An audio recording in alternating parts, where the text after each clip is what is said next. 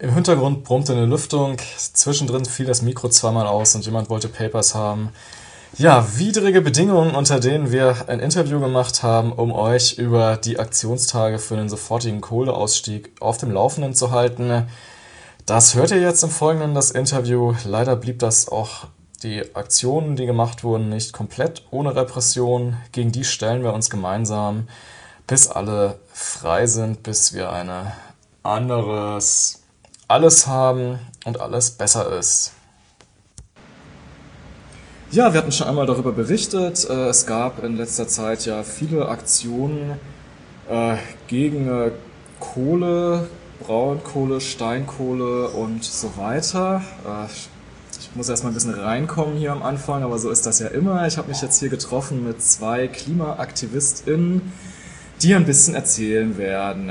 Es gab ja eine Aktionstage jetzt irgendwie, die letzten Tage, und die sind ja in Hamburg gestartet. Ähm, könnt ihr vielleicht so einen kurzen Überblick geben über die Aktion, was da so gelaufen ist? Ganz kurzen Überreißen, was es die letzten Tage da passiert ist? Ähm, vielleicht ganz kurz zum Anlass der Aktionstage oder Aktionswoche. Ähm, das war der Abschlussbericht der Kohlekommission, ähm, den wir für überhaupt nicht legitimiert finden. Also schon die Kommission selber ist eigentlich nicht gesellschaftlich legitimiert, weil die Menschen, die da, ähm, die betroffen sind von dem Abbau der Kohle, aber auch von dem Klimawandel, der eben durch die Verbrennung der Kohle produziert wird, äh, in dieser ähm, Kommission überhaupt nicht vertreten sind. Ähm, es sind zwar Umweltverbände dabei äh, gewesen, aber ähm, eben auch ein Großteil an so Industrielobby. Und ähm, genau deswegen war irgendwie schon im Vorhinein klar, ähm, da kann eigentlich nichts mehr rauskommen, was dem globalen Problem Klimawandel irgendwas ähm, Sinnvolles entgegenzusetzen. Genau, und eben, um eben diese, was so ein bisschen als gesellschaftlich äh, legitimierte Lösung angepriesene Beschlüsse der Kohlekommission eben zu delegitimieren, hat halt eben Ende Gelände ähm, eine Aktionswoche ausgerufen, in der richtig viele Aktionen äh, ganz verteilt über Deutschland eben auch stattgefunden haben. Ähm, den Auftakt eben in Hamburg, wo der größte Kohle- und Erzhafen Deutschlands äh, blockiert wurde. Ähm, genau, wo Menschen äh, drei Schaufelradbagger und zwei Verladekräne eben den ganzen Tag über besetzt haben. Ähm, und über die ganze Woche verteilt gab es Aktionen, Demonstrationen, Mahnwachen, in Karlsruhe wurde ein Steinkohlekraftwerk komplett blockiert von 100 bis 200 Menschen. Und genau, vor kurzem, ähm, Anfang dieser Woche, gab es äh, noch drei parallele äh, Baggerbesetzungen. Zwei in der Lausitz und eine im Leipziger Land, was so zwei der drei zentralen Braunkohleabbaugebiete sind in Deutschland. Ähm, genau, das ist eben so gelaufen, dass die eben auch den ganzen Tag über die Maschinen blockiert haben, damit ähm, damit die Arbeit da stillsteht. Die Menschen im Leipziger Land sind alle wieder ähm, ohne Identitätsfeststellung freigekommen.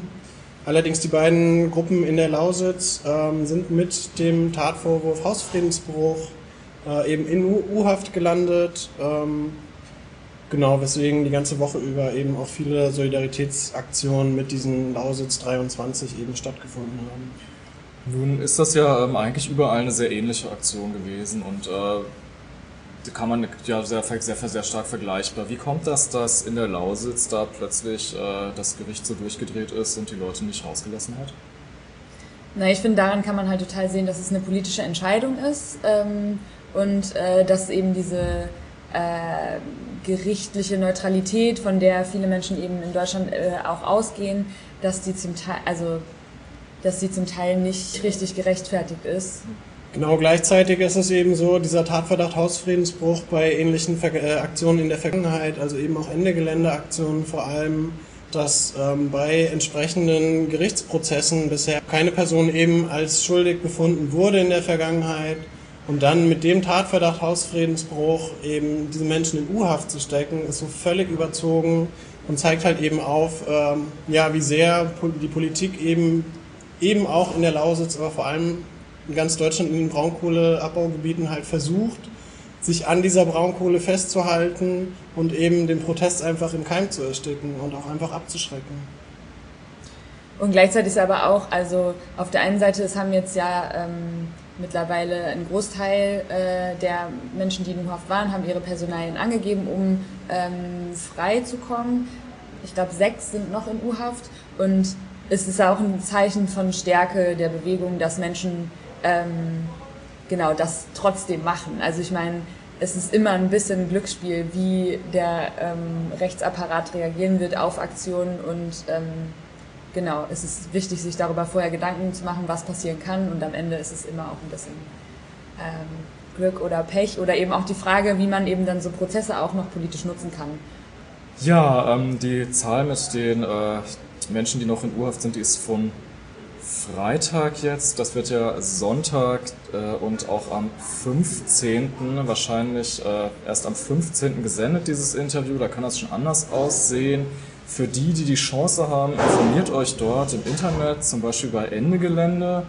Ja, wir werden natürlich auch weiter updaten, auch für die, die äh, jetzt das nur im Knast hören können. Viele Grüße, viel Power für euch.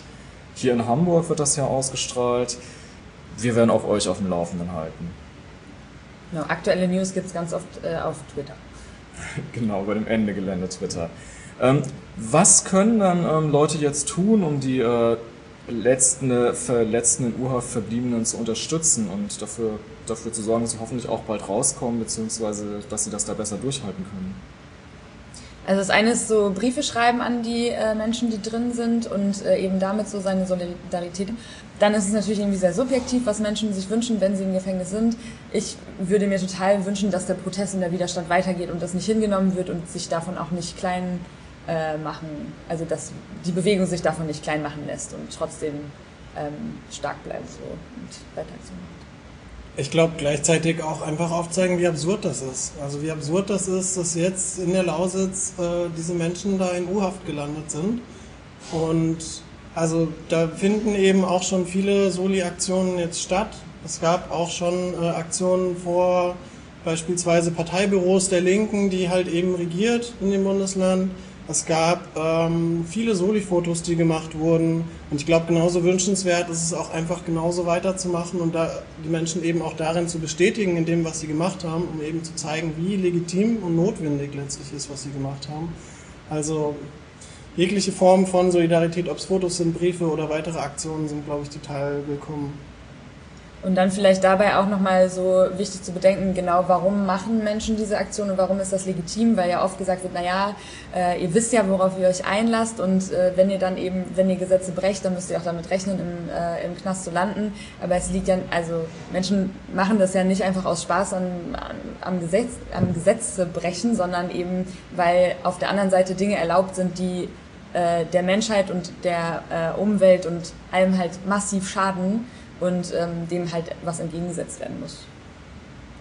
Ja, da kommt das dann auch wieder zusammen mit den NoG 20 Protesten, wo es ja auch genau um diese Thematiken ging und wo wir jetzt ja auch immer noch die Prozesse haben, wo ja äh, die auch noch weitergehen werden, wo wir auch weiter unterstützen werden. Dafür ist ja auch dieses Soli-Radio da, das ihr heute hört. An dieser Stelle Grüße an Loïc, Khalil und Chan. Äh, wir hoffen, dass ihr möglichst schnell wieder draußen seid, dass wir euch bald draußen begrüßen können. Bis dahin äh, halten wir euch auf dem Laufenden. Äh, gemeinsam gegen jede Repression, ob Noge 20 oder Lausitz 23.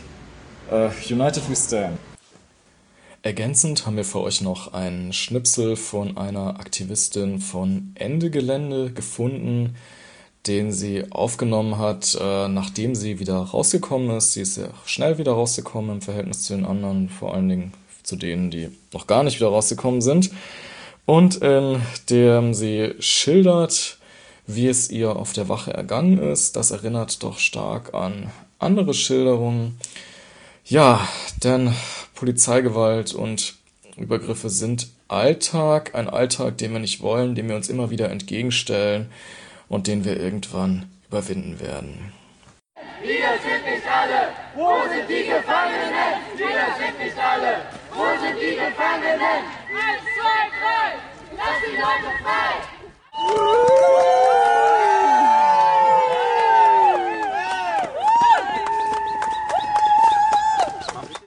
Wir stehen hier gerade vor dem Amtsgericht in Cottbus Das ist einmal diese wunderschöne, zum Teil Ende Geländegruppe, die ihr um mich rum seht, und ich. Ähm, ich war jetzt relativ lange in der Gefangenensammelstelle und wurde jetzt noch mal im Amtsgericht vernommen. Habe mich selber dazu entschieden, jetzt meine Identität preiszugeben, weil ich denke, das, was angeordnet wurde und das, was ich getan habe, in keinem Verhältnis steht. Uns wird gesagt, für die Aktionen, die wir gemacht haben, die wir aus voller Überzeugung gemacht haben, sollen wir zwei Monate oder bis zu zwei Monaten in die U-Haft. Ich denke, Klimagerechtigkeit ist kein Verbrechen. Darum kann ich das selber für mich nicht dulden. Ähm, mir geht es relativ gut. Das ist schon in Ordnung. Ich war allerdings irgendwie 18 Stunden in der Gefangenensammelstelle. Wir haben keine Matratzen gekriegt. Ich habe erstmal kein Getränk, keine Getränke bekommen. Auf dem Wunsch hin, vielleicht nur vegetarische oder vegane Ernährung zu kriegen, haben wir Wurst, Brot und Fisch bekommen. Das war nicht so besonders nett, aber in Ordnung. Damit kann ich umgehen. Dann hungere ich halt ein bisschen, wenn es sein muss. Ähm, eine Person wurde ins Gesicht geschlagen von einem Beamten. Vollkommen wahllos. Andere wurden zum Teil beleidigt. Ich selber zum Glück nicht.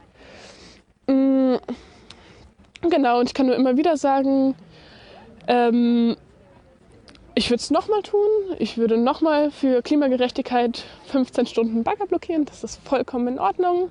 Ich finde, das sollten mehr Menschen machen.